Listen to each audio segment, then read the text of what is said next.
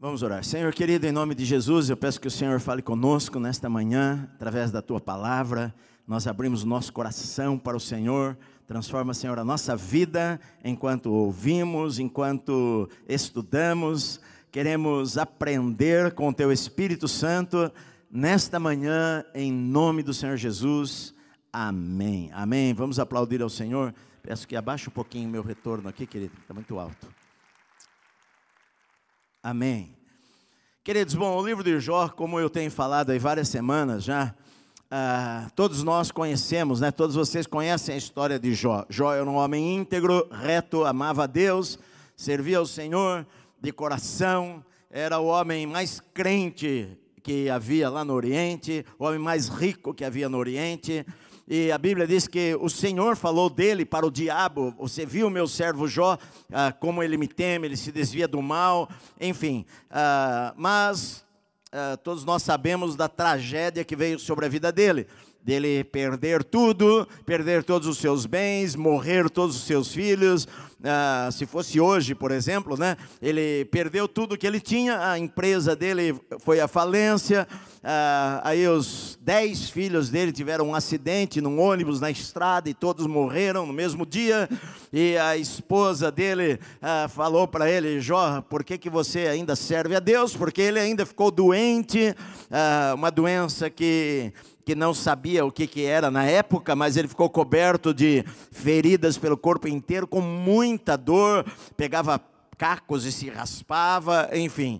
A, a esposa dele falou: Você amaldiçoa Deus, até quando você vai ficar assim, íntegro? Até quando você vai servir a Deus? amaldiçoa Deus e morre. Depois vem os seus amigos, que ao invés de ajudá-lo, os amigos dele colocam ainda mais, mais para baixo. Né? Os amigos dele, ao invés de virem para consolá-lo, eles vêm para afrontá-lo, eles vêm para falar que todo o problema de Jó residia numa coisa: pecado. Ele deveria ter algum pecado na sua vida, que o pecado trouxe isto daí. Na verdade, queridos, o livro de Jó é um livro para gente, a gente pensar e, e acho que tudo aquilo que você poderia questionar sobre Deus está aqui nesse livro aqui porque quando coisas ruins acontecem com pessoas que amam a Deus, quando coisas que, que nós, nós, às vezes nós pensamos que pelo fato de nós servirmos ao Senhor e amarmos ao Senhor, nós estamos de uma forma blindados, digamos, de todas as coisas desta terra. E na verdade não é isso daí, porque uh, um crente, o crente, uh, ele também passa por tristezas em sua vida de vez em quando. E acontece, acontece de crentes morrerem antes da época, uh, antes da velhice, por exemplo, acontece de parentes de crentes ficarem doentes, né? E, é, são coisas que acontecem na vida, nós não estamos isentos, nós estamos aqui nesta terra. Não é que você entregou a vida a Cristo e que nunca mais nada vai acontecer ao seu redor, você vai viver numa bolha, de maneira que o teu pai vai viver eternamente, a tua mãe vai viver eternamente, os teus irmãos vão viver eternamente. Não, você vai chorar perda de um, perda de outro. Às vezes o crente pode ficar sem emprego, né? não está dizendo que ele vai ficar sem sustento, ele vai ficar sem emprego às vezes, ele vai ter que confiar em Deus para suprir as necessidades dele. Né? Jesus ele falou: No mundo vocês vão ter aflições, mas eu venci o mundo. E isso ele está dizendo que eu e você também podemos vencer o mundo. Mas quando uma pessoa passa por uma situação como Jó passou, se coloca lá, não sei se a gente consegue se colocar no sapato dele, né? Mas você passar por uma situação desta maneira, de você perder todos os seus filhos, é óbvio que que perdeu, perdeu as coisas, as coisas são de menos, as coisas você trabalha, recupera, mas você perdeu todos os seus filhos num acidente, no mesmo dia, você está doente, você acha que vai morrer e você ah, e as pessoas te acusam. Então você, às vezes você vai se sentir sozinho, você vai se sentir, às vezes vai se sentir, por que, que Deus me abandonou? Por que, que Deus me deixou? Deus me deixou, Deus não fala uma palavra comigo, Deus não me deu uma visão, Deus não apareceu um sonho, Deus não mandou um anjo, eu, eu não li algo que, uh, Jó não tinha Bíblia para ler, eu não li algo da palavra de Deus que abrasasse o meu coração, não, eu não, não enfim, você às vezes pode ficar, pode ficar, tem pessoas que se revoltam. Tem pessoas que deixam a fé por causa disto. Tem pessoas que falam: não, eu não quero servir a um Deus assim. Ah, tem pessoas que falam: não, eu achei que se eu servisse a Deus, eu nunca mais teria problemas na minha vida. E às vezes, depois de servir a Deus, que vem muitos problemas. Às vezes você se entrega a Cristo, a, a sua família, por exemplo, não aceita que Ele manda você embora de casa, e, e, pessoas perseguem você no seu trabalho porque você agora é crente. Enfim, ah, às vezes as coisas não acontecem como nós esperávamos, esperávamos que acontecesse, e a, as pessoas ficam revoltadas. Quantas pessoas eu já vi ah, na igreja revoltadas porque aconteceu uma coisa ou outra, ou desapontadas com Deus, ou oh, Deus me deixou, Deus não me ama, Deus, Deus não, Deus está ausente, Deus, Deus ele deve estar lá no céu e ele nem liga para a gente. E pensamentos assim que o diabo quer colocar na nossa mente para que a gente pense que Deus não nos ama, que Deus está longe, que Deus não se importa, que Deus não está atento às nossas vidas. E Jó até mesmo ele fala que algumas vezes, olha, eu oro e não não há resposta. Parece que nada acontece. E os seus amigos, em três turnos de conversa, os três, ah, ele faz Bildade e Zoar, sempre começava o mais velho primeiro, ele faz, era o mais velho, depois Bildade e por último Zoar. Os três amigos de Jó, eles ficam chocados com a situação de Jó, de maneira que por sete dias eles não conseguem falar uma palavra, mas era melhor eles terem ficado quietos, porque quando eles abrem a boca, a única coisa que eles sabem falar é: olha, uh, o ímpio vai ser punido mesmo, o ímpio vai ser punido mesmo. É o princípio da retribuição, que está na Bíblia, está na Bíblia. Aquilo que você semeia, você colhe. Se você plantar o mal, você colhe o mal. Se você plantar o bem, você colhe o bem. Está na Bíblia, é um princípio. Mas na verdade não era o que estava acontecendo na vida de Jó. Porque Jó plantou coisas boas e estava colhendo coisas ruins. Não era o que estava acontecendo na vida dele. Então, às vezes, você pode pegar uma coisa que é verdade e, e aplicá-la para a pessoa errada aplicar lá para a pessoa errada. Esse é um princípio da retribuição. E nesses capítulos aqui, dos 20 ao 28, eles continuam neste debate. E, e, e os amigos de Jó continuam falando para ele que ah, o ímpio, o perverso, o ímpio que não ama Deus, que não conhece a Deus, vai passar por calamidades na sua vida. Este é o princípio. Eles vão passar por calamidades em sua vida. E se, se o ímpio vai passar por calamidades na sua vida, então, se Jó está passando por calamidades em sua vida, a conclusão é que Jó é ímpio. Essa é a conclusão. Né?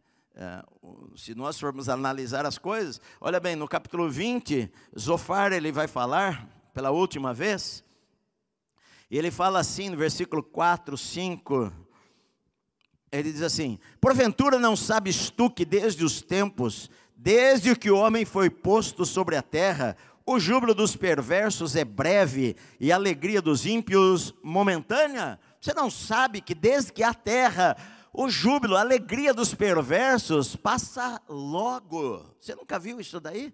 Você nunca reparou que a pessoa perversa, ela, ela, ela, o júbilo dela é curto, é breve? A alegria dos ímpios é momentânea, de repente vai, vai parar, vai desaparecer. Ele fala nos versículos 17 e 18: Não se deliciará os ímpios com a vista dos ribeiros e dos rios transbordantes de mel e de leite, devolverão o fruto do seu trabalho e não engolirá, do lucro da sua barganha não tirará prazer nenhum. Versículo 21. Nada escapou à sua cobiça insaciável, pelo que a sua prosperidade não durará. Olha, ele está dizendo o seguinte: olha, o ímpio, ah, esta é, esta é a regra.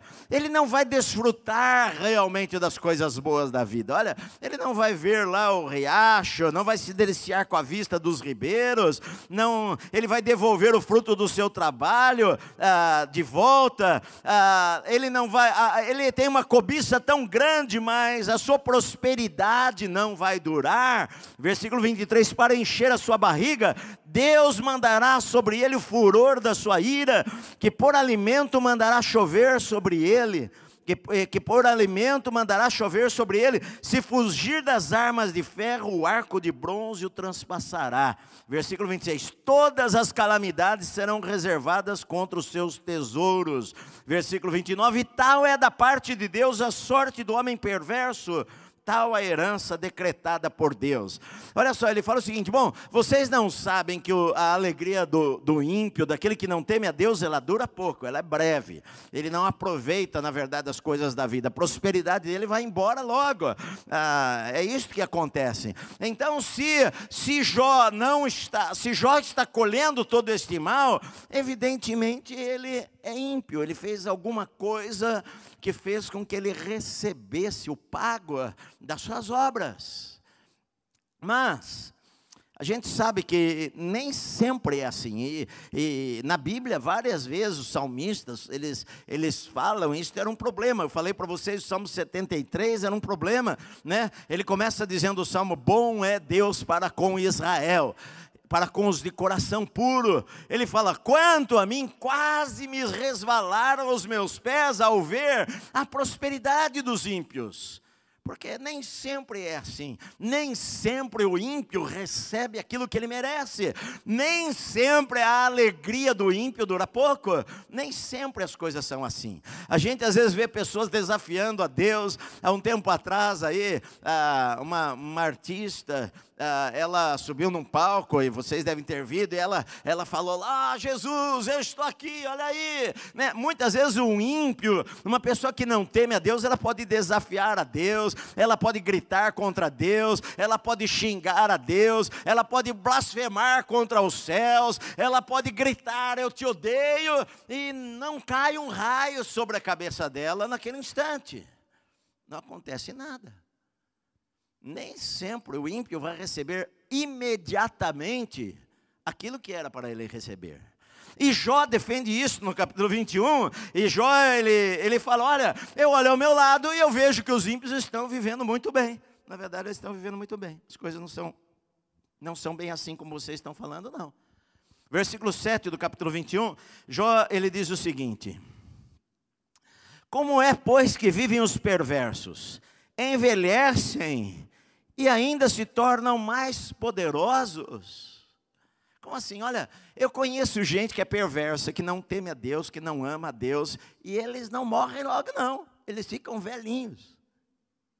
E quanto mais velhos eles ficam, mais poderosos eles ficam. Eu conheço gente assim, que é velho, blasfemou de Deus, você sabia que o cara lá daquele, uh, nem sei se ele está vivo ainda, é que é o cara que fundou a revista Playboy, essas coisas, uh, um monte de revistas pornográficas, ele era filho de um pastor, inclusive. E ele viveu na, na prostituição e imoralidade, lá com, com, mulheres e mulheres na casa dele, tinha mansão, sei lá o que, que lá na Califórnia. E ele viveu, ele já estava velho. O cara pode viver a zombar de Deus, gritar com Deus, xingar a Deus, ofender a Deus. E Jó fala: Olha, eu tenho visto o seguinte: que muitos perversos envelhecem e ainda se tornam mais poderosos.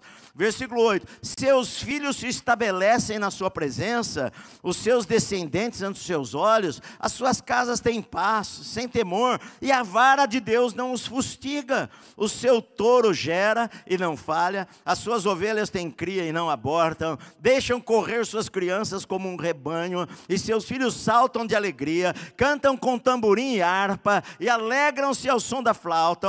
Passam eles os seus dias em prosperidade e em paz descem à sepultura. E são estes os que disseram a Deus: Retira-te de nós não desejamos conhecer os teus caminhos, que é o Todo-Poderoso para que nós os sirvamos, e que aproveitaria que nós lhe façamos orações. São essas pessoas aí, ele fala. Olha, pessoas que falam, parta-te de nós, fora Deus, não quero Deus na minha vida, não. O que, que adianta? Eu não, não preciso de oração. Por que, que você ora na hora de comer? Eu não oro, olha a minha mesa e olha a tua mesa. Olha a tua mesa. Você está lá com arrozinho, feijão, um ovinho frito, e você fala, oh Senhor, obrigado, porque o Senhor me abençoa e me prospera. E o cara fala assim: olha a minha mesa, está aqui peru, tem tudo aqui. E eu não agradeço a Deus coisa nenhuma. Isso aqui não é Deus que me dá, isso aqui é o meu trabalho que me dá. Eu trabalho lá, eu ganho dinheiro, e você, enquanto isso, fica com Deus. Hã? E aí o cara fica num conflito, porque pô, o cara é mau, o cara é mau, o cara desafia Deus. O cara fala para Deus: Eu não quero saber de Deus, ele fala que, olha, os seus filhos se estabelecem na sua presença, suas casas têm paz, sempre tem fé. O touro dele dá cria em abundância, dá, gera lá, ah, ah, não falha. Ah, a vara de Deus não os castiga. As crianças correm com um rebanho, cantam com tamborim, harpa, alegram-se nos seus iates e nas suas festas, estão felizes da vida, Jó fala. Não é bem assim como vocês estão estão falando. Está certo, ele diz o seguinte: olha, no versículo 23, está certo que um morre em pleno vigor, despreocupado e tranquilo, com seus baldes cheios de leite, fresca a medula dos seus ossos. Outro, ao contrário, morre na amargura do seu coração, não havendo provado do bem, juntamente jazem no pó, onde os vermes os cobrem. Na verdade, ah, Jó ele fala o seguinte: olha, às vezes você vê um homem bom que aparentemente não está colhendo o que um outro que ofende a Deus está colhendo. Aparentemente. Ele fala que está certo que a morte iguala as pessoas. A morte vai igualar todo mundo. Porque aquele que viveu despreocupado, aquele que, que, que tinha tudo, ah, ele com os baldes cheios de leite, ele vai morrer. E o outro, ao contrário, que morre na amargura do coração, não havendo provado bem, juntamente jazem no pó, e os vermes vão comer os dois. Verdade. Esse é o final da história. Agora, o que que, o que, que Jó está dizendo aqui? Que é, é, nem sempre a retribuição de Deus ela é imediata. Nem sempre a, a, a retribuição vem no dia seguinte. Porque, às vezes, até mesmo os crentes esperam por que, que Deus não faz alguma coisa? Por que, que Deus não mata o cara logo, como fez com Herodes? Que Herodes, Herodes falou lá, a, todo mundo gritava: Esse é Deus, esse é Deus. E a Bíblia diz que veio um anjo do céu e fulminou Herodes, e Herodes caiu morto lá. Morreu. E por que, que Deus não faz isso com todo mundo? Como que um artista sobe num palco diante de 200 mil pessoas, 20 mil pessoas, 10 mil pessoas e fala: Ó, oh, aqui Deus, ó, oh, ó, oh, estou aqui, ó. Eu desafio você. E Deus não faz nada. Deus não mata de imediato. Porque nem sempre o julgamento de Deus é de imediato. Nem sempre o julgamento de Deus é de imediato. Sabe por quê o julgamento de Deus não é imediato? Sabe por quê? Justamente porque Deus é misericordioso justamente porque Deus é bondoso, justamente porque Deus é paciente, justamente porque Deus não quer que o ímpio pereça na sua impiedade. Deus quer que ele tenha uma chance de se arrepender.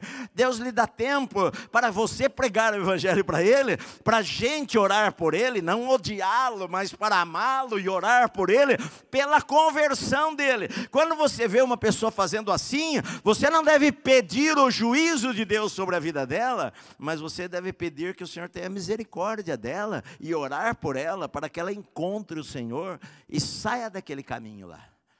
Mas a gente às vezes quer defender a Deus e a gente quer é, fazer o que o que Tiago e João falaram para Jesus. Jesus foi entrar numa cidade, puseram ele para fora. Não queremos o Senhor aqui não. E os dois assim falaram: Senhor, o senhor quer que a gente faça uma oração poderosa, uma oração da fé, caia fogo do céu e mata logo esses samaritanos aí? E Jesus falou para eles: Vocês não sabem o que vocês estão falando. Jesus não veio para mandar fogo do céu e matar todo mundo. Senão, antes da gente se converter, ele tinha mandado fogo do céu e matado a gente. E a gente não tinha chance de estar aqui hoje.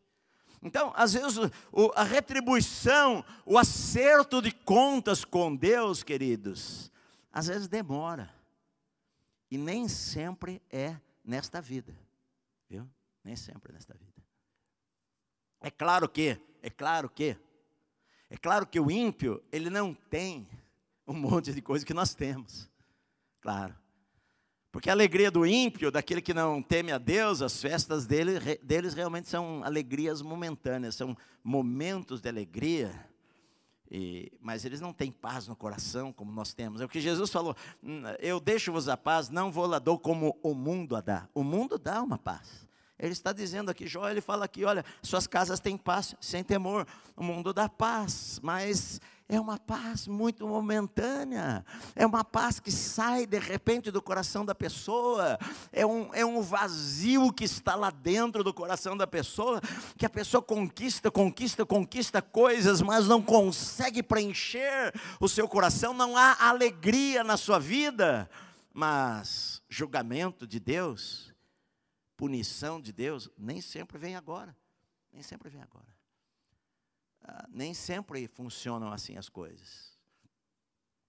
Eu sei que a Bíblia diz isso, eu creio nisso daqui, que se você que é crente fizer o correto, Deus vai abençoar você, não é verdade? Deus vai te abençoar. Você é uma pessoa feliz. Eu sou feliz com Cristo, sou feliz com Jesus. Mas isso não faz com que a gente viva em outro, em outro planeta. O céu, na verdade, não está aqui fora, o céu está aqui dentro de mim. O céu está aqui dentro de mim hoje. Eu vivo num mundo que eu choro, que eu vejo crianças morrendo, que eu vejo crianças com fome, que eu vejo indigentes na rua, eu vejo gente, moradores de rua que sofrem, eu vejo ah, crianças serem estupradas, eu vejo ah, injustiças, eu vejo juízes ah, sendo corruptos, eu vejo julgamentos errados, eu vejo o inocente às vezes pagando e ficando preso por algo que não fez, enquanto o corrupto ladrão malandro que rouba milhões passeando por aí. E estas coisas que nós que queremos justiça e temos sede de justiça, a gente chora por estas coisas. Nós vivemos em um mundo imperfeito. Aqui dentro não, aqui dentro tem paz, eu vivo no céu. Mas, às vezes você ouve uma notícia e você fica até revoltado com aquilo lá. Não é verdade? Verdade. E você gostaria que Deus derramasse, acabasse logo. Às vezes eu vejo na internet pessoas falando, ô oh, Jesus, vem logo, vem logo. É, ela está dizendo o seguinte, Senhor, vem logo, acaba com tudo logo. Não aguento mais. Nem sempre as coisas são assim.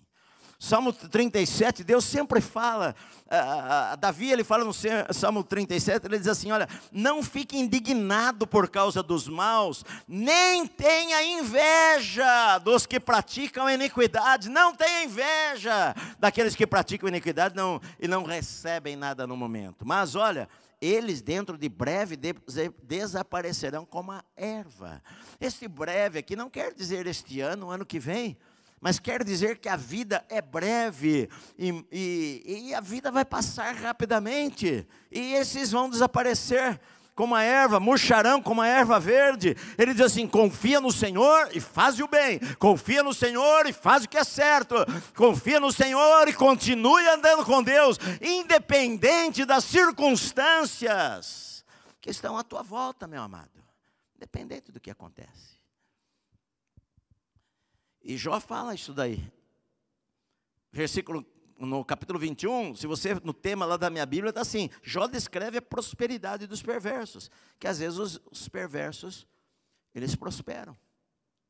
Embora muitas vezes é apenas uma aparência exterior. As festas deles são regadas lá bebidas e drogas, mas depois vem a ressaca, vem a quarta-feira de cinzas, vem a semana de depressão, vem a tristeza, eh, tem que tomar remédio para dormir. Esses dias eu vi alguém falando na na, no rádio, estava no carro, falando, não, nesse tempo aqui, falou assim, todo mundo precisa tomar remédio para dormir, quem que não precisa tomar remédio para dormir? Na hora eu levantei a mão já. Eu não preciso tomar remédio para dormir. Nunca tomei na minha vida. Nem sei a cor dele. Em paz eu me deito, logo pego no sono. Que o Senhor me faz repousar tranquilo. Mas a gente tem isso dentro da gente. Depois no capítulo 22, ele faz. Eu, eu, estou indo assim mais rápido, porque senão são 42 capítulos, eu vou demorar mais de um ano para falar sobre tudo o que acontece no livro de Jó. Estou dando um panorama do livro de Jó. Lá no céu você estuda melhor com o próprio Jó. Lá no céu você faz as perguntas para ele. Mas no capítulo 22, começa um, terceiro e último turno do, da, da conversa de Jó com seus amigos. Aí ele faz, ele faz o mais velho que fala novamente no versículo 5 do capítulo 22, ele fala: "Porventura não é grande a tua malícia e sem termo as tuas iniquidades?" Ele fala para Jó. Ou seja, ele acusa Jó de grandes pecados. Olha, Porventura não é grande a tua malícia sem termo as tuas iniquidades? Porque sem causa tomaste penhores a teu irmão e aos seminus despojaste. Olha, eu vou ler, eu vou ler esse texto aqui. Deixa eu abrir aqui no meu celular. Eu vou ler. Você lê a Bíblia na, na linguagem de hoje? Não sei se você tem. Mas olha só, deixa eu ver aqui. Uh, ah, 22, capítulo 22, tem no celular. Uh, capítulo 22, versículo 5. Olha só, na linguagem de hoje, para você acompanhar o que, que ele está dizendo. Porventura não é grande a tua malícia e sem termo as tuas iniquidades? Porque sem causa tomaste penhores a teu irmão e aos semi. Não, estou lendo a mesma coisa. Deixa eu mudar aqui a versão da Bíblia, né? Aqui, linguagem de hoje, pronto. Versículo 5, capítulo 22. Mas sim porque cometeu muitos pecados e as suas maldades não tem conta. Como garantia de um pequeno empréstimo, você ficava, ele está acusando Jó, você ficava com as roupas dos seus patrícios, dos seus irmãos, e assim os deixava nus. Você não dava água para as pessoas cansadas, nem comida aos que tinham fome. Você usou a sua posição e o seu poder para se tornar o dono da terra, Jó. Você roubou e maltratou os órfãos e nunca ajudou as viúvas. Por isso agora você está cercado de perigos e de repente o medo toma conta de você. A escuridão é tanta que você não enxerga nada e uma enchente te arrasta. Olha só, ele fala para Jó: sabe qual que é o teu problema?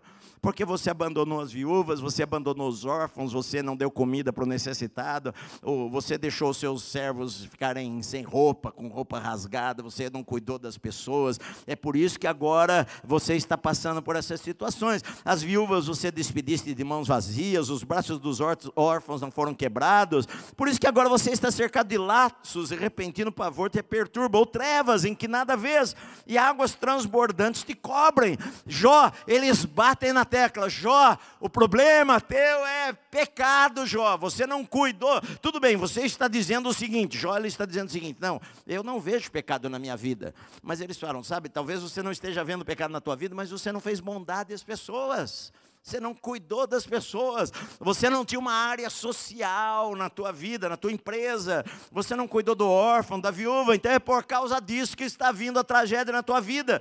Ele diz no versículo 15: Queres seguir a rota antiga e que os homens, que os homens iníquos pisaram? Olha só, será que você quer andar nos caminhos que os maus têm seguido desde os tempos antigos? É isto.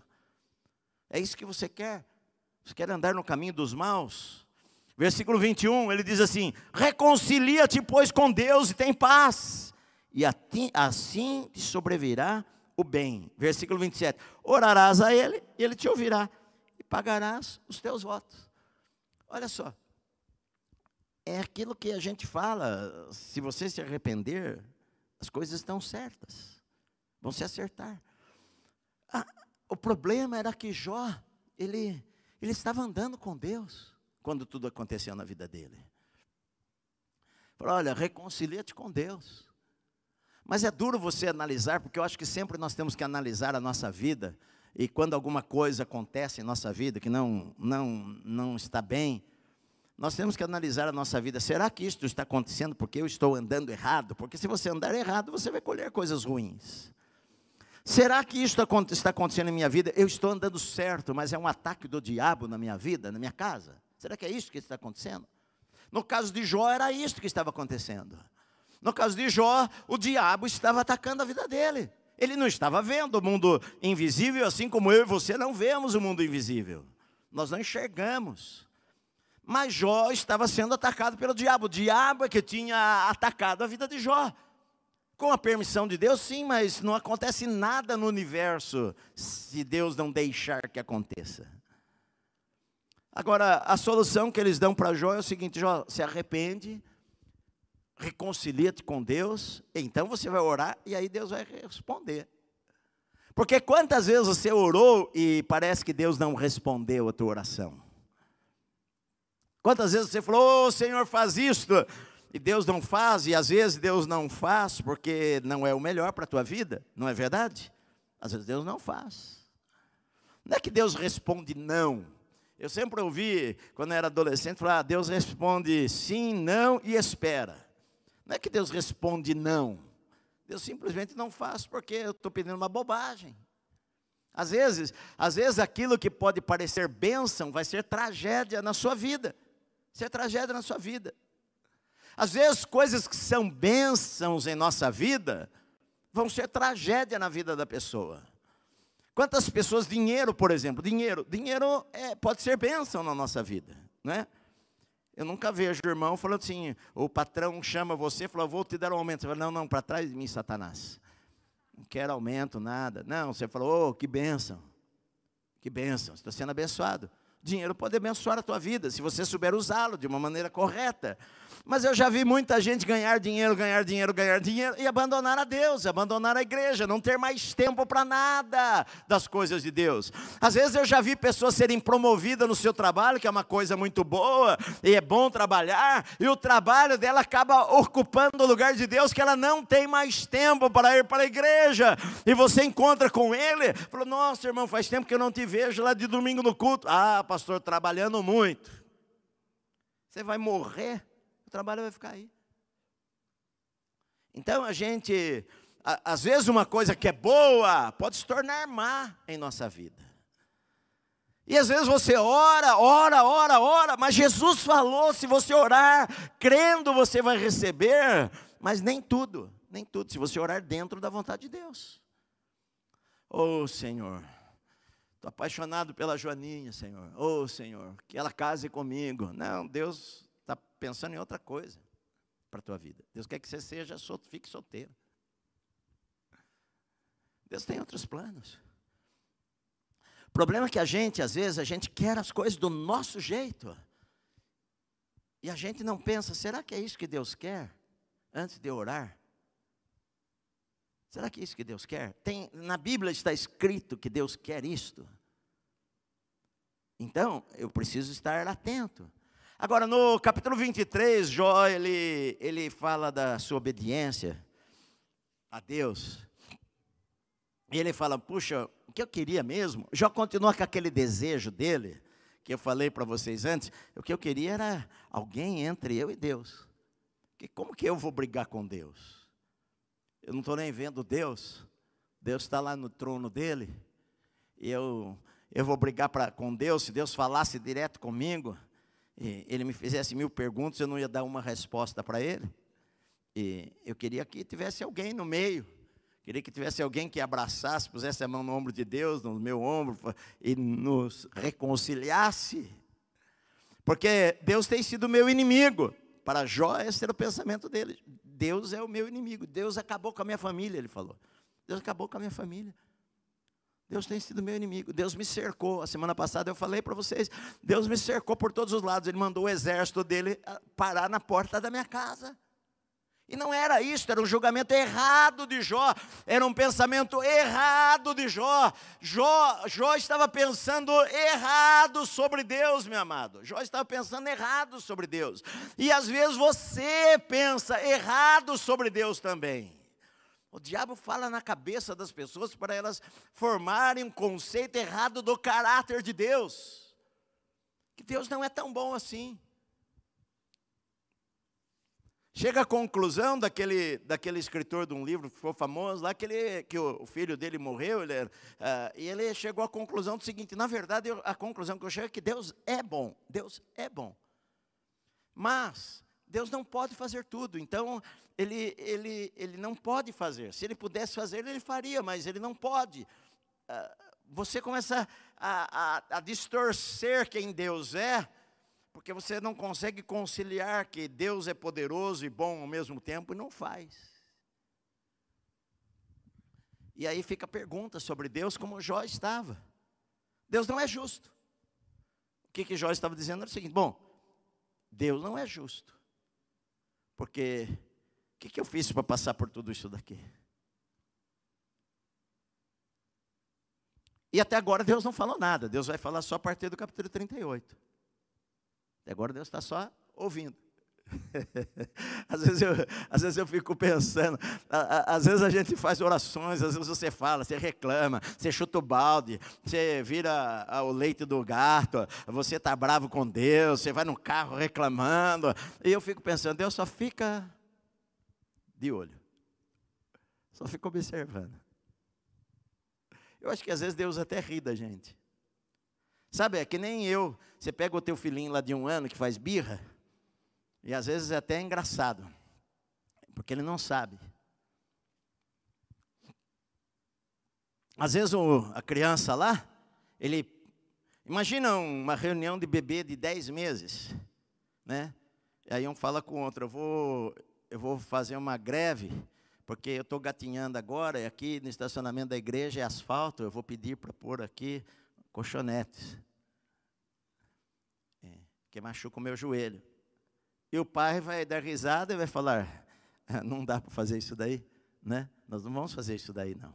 Ele não está nem sabendo o que faz. E às vezes a gente é assim, a gente é que nem um bebezinho que está birrado, porque a gente não entende, porque Deus não nos deu, não deu resposta, porque Deus não revelou, Deus não falou, Deus não mandou profeta, Deus não deu um sonho, Deus não falou nada. Eu estou nessa situação, Deus não me avisou antes. O que, é que Deus não me falou antes da, da pandemia? E Deus não falou isso, e Deus não falou aquilo, e Deus não está vendo, e Deus. E você às vezes faz bico e reclama, e pensa errado sobre Deus, e às vezes pensa errado sobre o caráter caráter de Deus.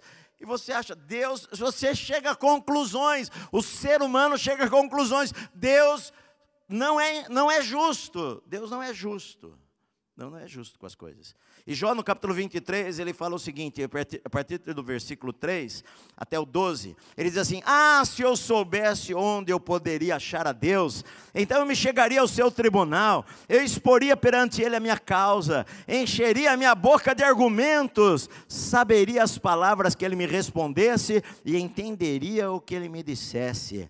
Acaso, segundo a grandeza do seu poder, contenderia comigo? Será que Deus iria brigar comigo, ele sendo todo-poderoso? Não, antes ele iria me atender. Se eu pudesse chegar lá diante do tribunal de Deus, e eu chegar lá e expor as minhas causas e os meus argumentos, e fazer as minhas reclamações, Deus ele é todo poderoso. Você acha que ele ia brigar comigo? Não, não, não. Deus até iria me ouvir o que eu te, teria para falar para ele. Ali o homem reto preitearia com ele, e eu me livraria para sempre do meu juiz. Eu colocaria diante dele as minhas causas. Eis que se me adianto, mas sabe o que, que acontece? Acontece o seguinte: que eu não sei onde ele está. Porque se eu me adianto, ele não está ali. Se eu torno para trás, não percebo. Se ele opera à esquerda, eu não vejo. Ele esconde-se à direita, eu não o diviso. Mas ele sabe o meu caminho. Olha, se eu for procurar a Deus, eu gostaria de estar lá no tribunal de Deus. Mas se eu vou para a direita, ele não está. Eu olho para a esquerda, ele não está. Eu olho para trás, ele não está. Eu olho para frente, ele não está. Onde ele está? Se eu pudesse chegar no tribunal dele e falar para ele colocar os meus argumentos, eu até acredito que ele me ouviria. Eu tenho bons argumentos para falar com ele. Né? É falar para Deus, Senhor, você não sabe que eu sou um cara legal. Que eu não merecia tudo isso daqui. Sou bonzinho. Eu obedeço meu pai, minha mãe, vou para a igreja todo domingo. Não faço mal para os outros. Eu acho que o Senhor até que iria entender a minha causa. Mas é o problema é o seguinte, eu não acho Deus. Se eu vou para cá, não está aqui, não está ali, não está lá, não está lá. Eu oro, não estou sentindo nada, parece que minha oração não passa do telhado. Ele fala o seguinte, versículo 10: Mas ele sabe o meu caminho. Se ele me provasse, eu sairia como um ouro. os meus pés seguiriam as suas, seguiram as suas pisadas. Eu guardei o seu caminho e não me desviei dele. Do mandamento dos seus lábios eu nunca me apartei, me apartei. Escondi no meu íntimo as palavras da sua boca. Sabe, o que eu fiz foi isto. Deus sabe todas as coisas. Ele sabe que eu andei nos seus caminhos, ele sabe que eu escondi as palavras que ele falou no meu coração. Eu acho que ele até me ouviria se eu o encontrasse para falar com ele. No capítulo 24, agora eu vou ler menos textos para nós. Uh, aqui eu vou ler um pouquinho mais. Uh, no capítulo 24, Jó ele contesta que os perversos muitas vezes não são castigados. Sim, ele, ele sabe que no fim da história os perversos vão ser castigados, sim. Ele sabe que, que a lei da retribuição é verdadeira você andar por caminhos errados, um dia você vai colher aquilo lá. Se você andar direito e fizer o que agrada a Deus, um dia você vai colher aquilo lá também. Ele diz, versículo 1, capítulo 24, por quê? Porque o Todo-Poderoso não designa tempos de julgamento? Por que, que os que o conhecem não veem tais dias? Aos que removem os limites, roubam os rebanhos, os apacentam, levam do órfão o jumento e da viúva, tomam-lhe o boi, desviam do caminho aos necessitados, e os pobres da terra todos têm de se esconder. Como asnos monteses no deserto, saem estes para o seu mistério, à procura de presa no campo aberto, como pão para eles e seus filhos.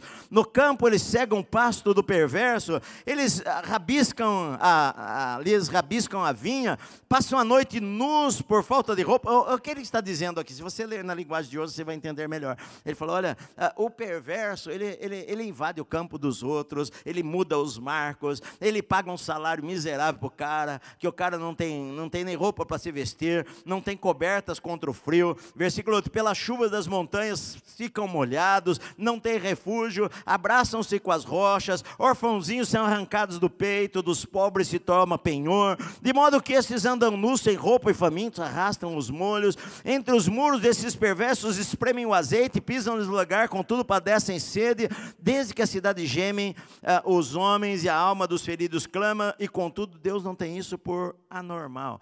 Olha só, ele falou o seguinte: parece que Deus não vê que isso não está correto. Esse é o primeiro pensamento, às vezes, no momento. Mas Jó sabe que no final da história, ah, ambos vão morrer. Ambos vão morrer. E que aquele que está fazendo mal para a pessoa agora, está, está, está tratando mal o empregado, está mudando os marcos, está roubando uma pessoa. Ele sabe que no final da história, para Deus aquilo é anormal. Para Deus aquilo não é o correto.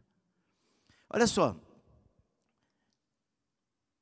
No capítulo 25, Bildade nega que o homem possa justificar-se diante de Deus e e aí é uma os capítulos agora são pequenininhos, é, é aquele negócio, olha, a conclusão é a seguinte: que não tem jeito, que não tem ninguém que possa agradar a Deus. Ele diz assim: a Deus pertence o domínio e o poder, no versículo 2. Versículo 3: Acaso tem número os seus exércitos? Versículo 4: Como, pois, seria justo o homem perante Deus? Como seria puro aquele que nasce de mulher? Não tem jeito. Está dizendo o seguinte: olha, Deus, ele está no céu, Deus é todo-poderoso. E, na verdade, é, a, a, os amigos de Jó, eles falam verdades, mas eles aplicam as verdades na hora errada. Porque eles falam para o cara que está sentado, você se lembra o seguinte, a conversa toda está, está girando num, num lugar. Onde Jó está? Jó está sentado num monte de cinzas, Jó está com uma, um pedaço de uma, de pedra, esfregando o seu corpo. Jó está careca, Jó está pele e osso de dias e dias e dias sem comer. Ele ficou sete dias ali sem comer nada. Jó está doente, careca, ah, está sofrendo a perda e a conversa está ali. E o rapaz fala para ele: Olha, Deus ele está lá no céu, Deus ele é todo poderoso e na verdade todo mundo é pecador e ponto final. Não há uma palavra de esperança. É verdade, todos pecaram. Mas às vezes você fala coisas certas na hora errada. Não adianta você falar para o cara que está lá com a vida lascada.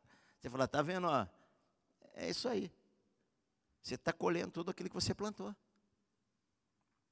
Você pode abordar as pessoas de uma maneira diferente, para dar esperança. Nós não cremos num Deus de esperança, meu amado? Nós não cremos num Deus de esperança? Se, se Deus não tivesse misericórdia da minha vida e da sua vida, onde nós estaríamos hoje, ontem à noite? Ontem à noite, onde nós estaríamos? Se Deus não fosse misericordioso e bondoso conosco, nos, nos ter amado, nos ter amado mesmo quando nós estávamos longe dEle, mesmo quando nós estávamos longe dEle, quando nós éramos pecadores, a Bíblia diz. Capítulo 25, Beldade nega que o homem possa ser justo diante de Deus. No capítulo 26, uh, eh, Jó afirma o poder de Deus, a soberania de Deus, que Deus vê todas as coisas. Versículo 6: O além está desnudo perante ele, e não há coberta para o abismo. Ele estende o norte sobre o vazio e faz pairar a terra sobre o nada. Olha só, a, a, a, a Jó, naquela miséria que ele estava, às vezes vinham umas emoções, porque o problema, queridos, de nós vivermos pelas emoções, sabe o que é? É que a emoção muda, a emoção muda. Hoje você acorda bem, amanhã você acorda mal. Você não pode viver pela emoção. O justo ele vive pela fé, não pela emoção. Porque Jó, às vezes, ele está bravo, ele fala: Deus é meu inimigo, Deus me abandonou, ah, eu queria ter um advogado, mas ah, logo em seguida ele, ele, ele reconhece, nenhum instante, nenhum instante ele deixa de reconhecer a grandeza de Deus, o poder de Deus, ah, ele, nenhum instante ele deixa de reconhecer isto. Ele até fala: Senhor, era melhor eu morrer logo, e se eu morrer, o Senhor vai me chamar, e vai, o Senhor vai ter saudade de mim. Porque ele, ele, ele coloca a sua emoção de que Deus tem falta de mim também. Deus, assim como eu amo estar com Deus, Deus também ama estar comigo. Se eu morrer desse jeito, o Senhor vai sentir minha falta, ele está dizendo. Agora ele fala aqui: olha, o, o além está desnudo perante ele, não coberta por abismo no universo, não há nada escondido para Deus, nada escondido para Deus. Ele estende o norte sobre o vazio e faz parar a terra sobre o nada.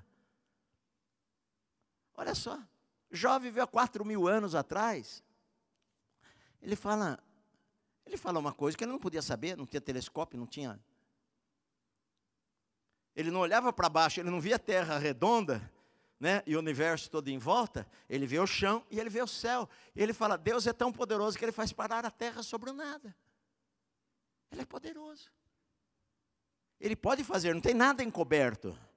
Capítulo 27, ele fala sim sobre o fim do perverso e sobre a sua integridade. Ele fala nos versículos 5 e 6, ele fala assim: ah, até que eu expire, nunca, me nunca afastarei de mim a minha integridade. A minha justiça eu vou me apegar e não alargarei. Não me reprova a minha consciência por qualquer dia da minha vida, ele fala. Olha, aconteça o que acontecer na minha vida, eu não vou deixar de agir correto. Não vou fazer o que é errado. Isso que a gente, sabe, em toda aquela situação, porque a gente de vez em quando fala assim: ah, quer saber de uma coisa? Já que Deus não liga, já que Deus não faz, já que Deus não responde, eu vou chutar o balde, eu vou. Está cheio de gente que fala, ah, cai no pecado, cai no pecado, cai no pecado.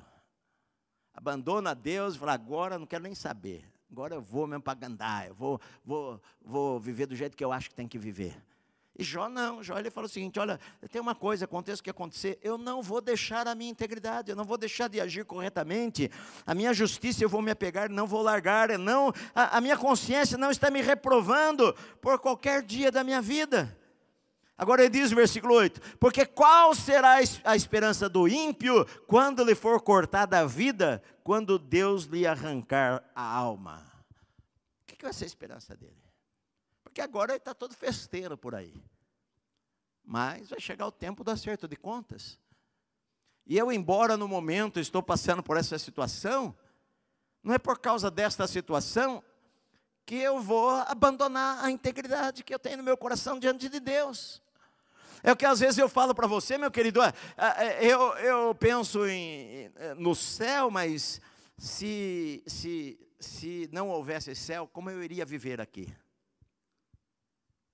Será que eu vivo para Deus só porque eu tenho medo de ir para o inferno? É isto? Ó, oh, querido, eu tenho uma notícia para você: inferno não existe, nem céu. Só vai viver aqui nesta terra.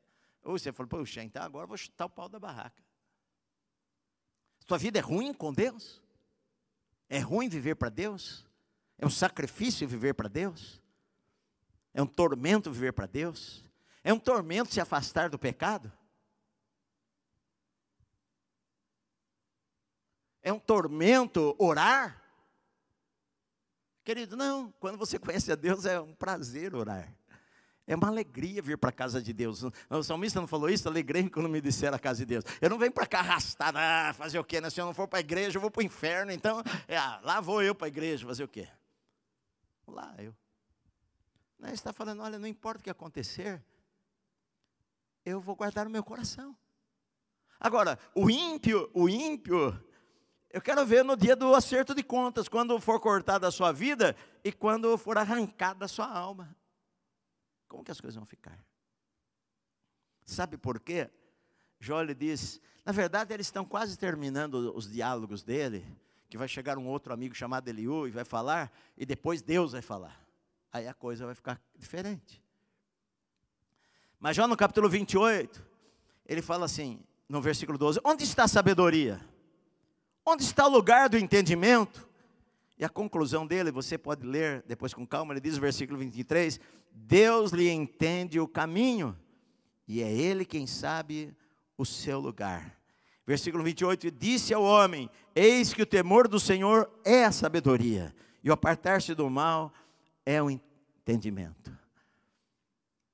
Ele fala assim: olha, na terra se cava a terra, os caminhos lá debaixo da terra, procuram as pedras preciosas, e as aves dos céus não sabem que aquilo existe.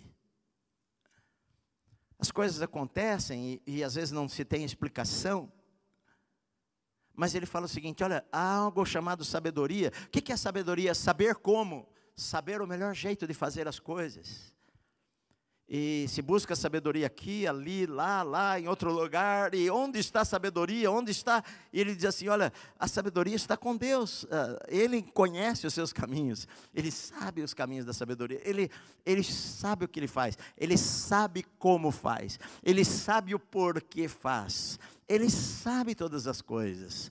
Ele controla todas as coisas com o seu poder, mas ele tem todo o conhecimento, ele tem a sabedoria de saber como chegar ao melhor resultado, ao melhor a, a, a, aquilo que é o alvo que nós queremos, ele sabe qual é o melhor caminho.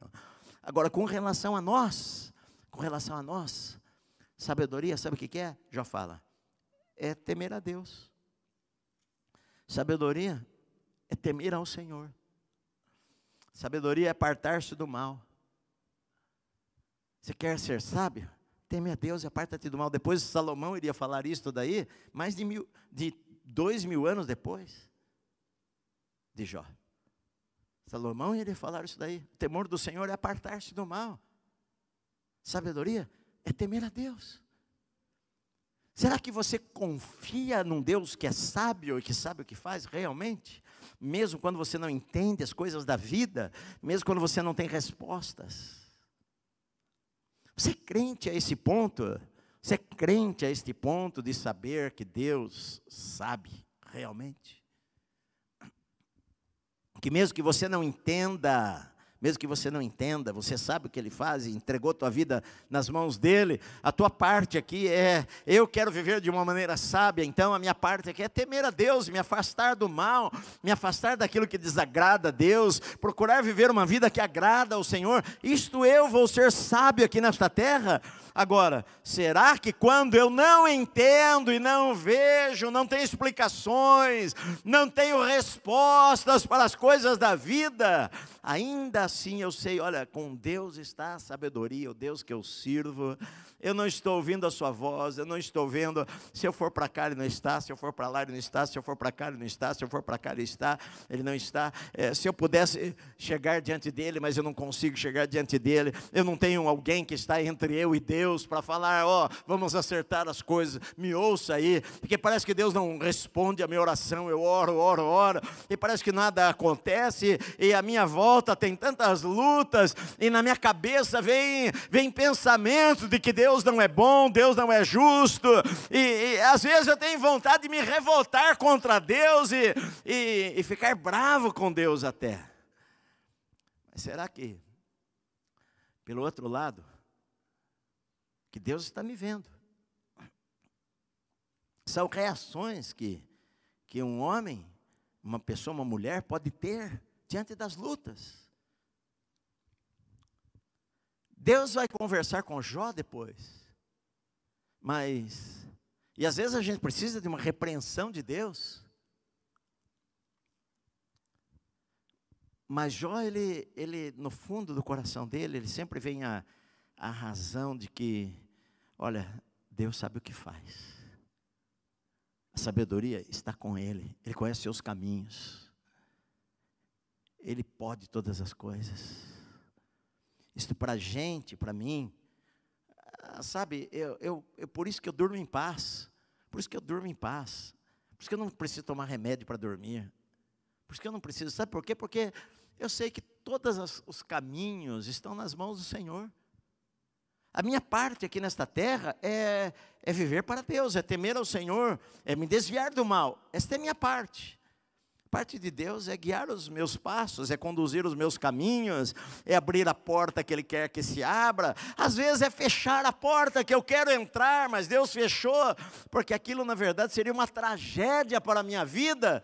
E Deus que é sábio e que me ama sempre tem o melhor para mim. E eu creio nisso de todo o meu coração, minha amada. Creio nisso de todo o meu coração. Esses questionamentos de Jó talvez passem na tua cabeça alguma vez, algumas vezes na tua vida. Às vezes são pensamentos que vêm, que o inimigo lança sobre a tua cabeça para pensar mal de Deus. Mas eu não posso por isso que eu acho tão importante que eu falo sempre para vocês, quando a gente estuda, estuda, estuda a Bíblia, estuda a Bíblia, estuda a Bíblia e vê o caráter de Deus, vê como Deus é, vê, vê, um Deus todo-poderoso, vê um Deus sábio, vê um Deus que ama, vê um Deus bom. Sim, na verdade, Deus é bom para com Israel, Deus é bom para aqueles que o temem, Deus é bom para quem o ama, Deus é bom para aquele que é, é, reto, Deus é bom para aquele que, e, que o busca, Deus é bom para quem quer fazer o que é certo. Sim, aquele que semeia coisas boas, no final da história vai colher coisas boas na sua vida. Esta é a lei, esta, isto vai acontecer de vez em quando, no meio da caminhada da vida, de vez em quando você vai sofrer algumas perdas, sim, mas é, a última página da nossa vida sempre vai mostrar que tudo aquilo que nós passamos contribuiu para o nosso bem, na verdade. Mesmo as coisas que pareciam más, Deus transformou em bênção na nossa vida, que nós amamos ao Senhor. Amém, meu amado? Por isso a minha vida está em paz. Qualquer situação. Seja na guerra, seja na pandemia, seja enfrentando qualquer dificuldade, seja no desemprego, seja na, na dor, seja na luta, todos nós podemos passar por isto. Mas olha, concentre-se no Senhor. Saiba que Deus sabe. Deus sabe o que você não sabe. Deus sabe o que você não sabe. Deus sabe o que você não sabe. Tem coisas que eu realmente não tenho explicação. Porque alguém perde um filho. Como eu falei para vocês já, aqui na nossa igreja teve já pessoas que. Teve gente que chegou aqui depois que perdeu o filho. Teve gente que chegou aqui e um filho morreu antes da hora. Você sabe explicar? Eu não sei explicar. Eu não sei explicar os porquês. Não sei, tenho resposta. Eu só sei o seguinte: que Deus sabe o que Ele faz. Se Ele permitiu alguma coisa, eu não entendo, mas eu confio que Deus sabe. Então, eu descanso nesta confiança, o meu coração está em paz, que Deus tem o um controle total da minha vida, da sua vida. Eu entreguei a minha vida ao Senhor, e a Bíblia diz que eu, eu confio nele, e as outras coisas Ele vai cuidar. Amém, minha amada. Senhor querido, nós te agradecemos por ouvirmos a tua palavra nesta manhã, Senhor. Ó Deus, e não tem como expressar outra coisa para o Senhor a não ser que a gente fica maravilhado com a tua bondade, com o teu amor, com o teu carinho, com, com os teus caminhos sábios, com, com a tua maneira de agir em nossas vidas. Senhor, eu sou grato ao Senhor pelo teu cuidado, por cada um de nós, e mesmo quando nós não percebemos a tua presença, nós temos a certeza absoluta que o Senhor está ali e que o Senhor sempre, mas sempre, sempre tem o melhor para as nossas vidas, Senhor. Como é bom andar contigo, Senhor. Como é bom conhecer ao Senhor, como é bom, Senhor, andar na tua presença, Senhor. Como é bom, Senhor, ter paz no nosso coração, a presença do Senhor em nossa vida. Senhor, e, e independente de qualquer coisa, o que nós queremos é honrarmos a Ti com todo o nosso coração, em nome do Senhor Jesus. Amém. Vamos ficar em pé, meus amados.